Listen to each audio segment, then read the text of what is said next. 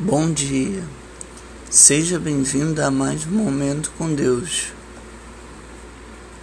Terça-feira, 2 de março.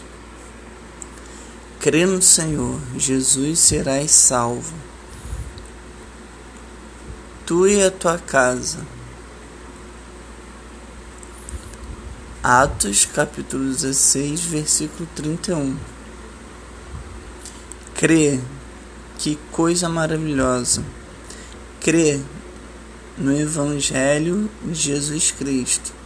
Crê que ele nasceu, viveu e morreu para tornar possível a nossa salvação.